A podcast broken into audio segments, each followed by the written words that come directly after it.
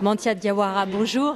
Bonjour. Comment vous avez eu l'idée de ce documentaire qui mêle deux faits qui semblent complètement étrangers l'un à l'autre, à savoir les rituels de possession d'un village de pêcheurs au Sénégal et les technologies de l'intelligence artificielle En 2017, j'ai été invité en Autriche pour présenter du point de vue artistique sur l'intelligence artificielle inspiré des travaux d'Edouard Glissant qui disait rien n'est vrai, tout est vivant, l'humain.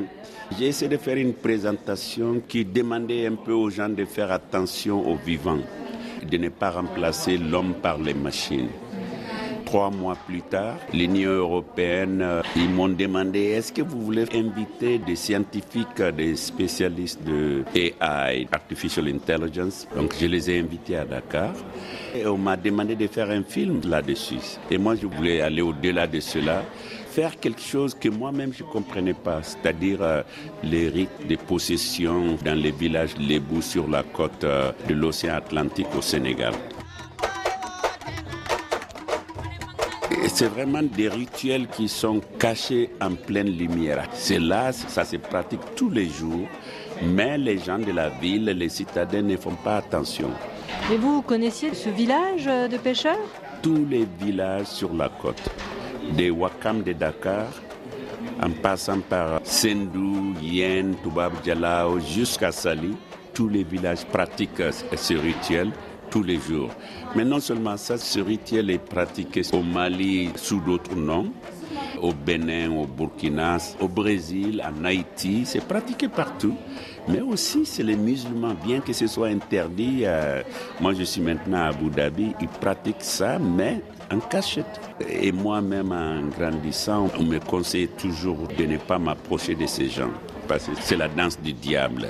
Alors justement, est-ce que vous pouvez, on peut décrire ces rituels? Parce que ça ressemble à une transe. Donc il y a une prêtresse ou un prêtre, ce n'est pas que des femmes, il y a une prêtresse qui a été consultée parce que quelqu'un ne peut pas dormir, quelqu'un a des problèmes pour tomber en grossesse, quelqu'un a des problèmes psychologiques. Et donc, elle, elle analyse elle se demande s'il faut simplement donner des soins et la personne part à la maison ou s'il faut faire ce rituel de possession. Et moi, dans mon cas particulier, on a fait cinq jours de danse, trois fois par jour, les gens sont possédés par les esprits. Et une fois qu'on chante euh, la chanson de votre clan, vous tombez en syncope et puis euh, vous voyez les esprits. Après, vous vous réveillez, vous êtes très normal, tout va très bien. Et ils appellent ça l'ondep. Mais ça peut avoir au Mali, par exemple, on appelle ça le djinedon, la danse des djinns.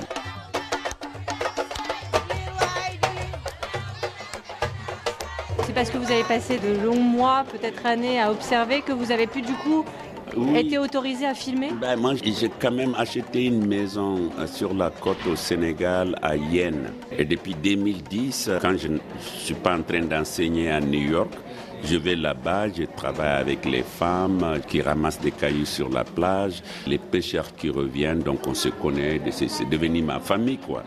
Et donc, quand ils font leurs rituels, je fais partie de ces rituels. Et quand on m'a demandé de faire un film, sur euh, l'intelligence artificielle, j'ai voulu tout de suite mettre en relation, pas opposer, mais mettre en relation l'intelligence artificielle et ce rythme de possession.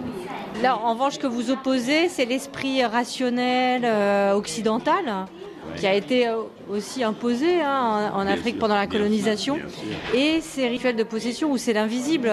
Il est affaire de croire aux esprits et croire en tout cas leur, leur pouvoir. Oui, mais c'est vraiment la, proposition qu'on peut faire. Déjà avec l'islam, quand moi j'ai grandi, mes parents me disaient, ces gens, c'est des diables, c'est les incroyants, c'est des païens. Avec l'école occidentale, je suis sorti du Mali depuis 1971. Euh, je suis allé d'abord en France, ensuite aux États-Unis. Donc je reviens régulièrement. Mais que j'accepte ou pas, je suis un occidental.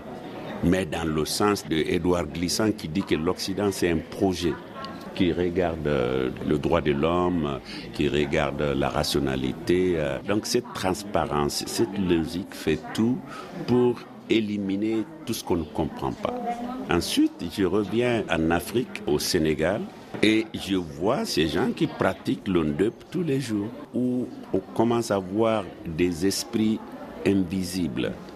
Donc ça m'a intéressé tout de suite. L'ondup me donne l'occasion de regarder dans cette opacité et jusqu'où ça pouvait m'amener. Cette spiritualité peut apprendre d'une autre spiritualité. C'est un peu ça euh, mon objectif. Mantia Diawara, merci. Je rappelle le titre de votre nouveau documentaire, euh, AI African Intelligence, Intelligence africaine.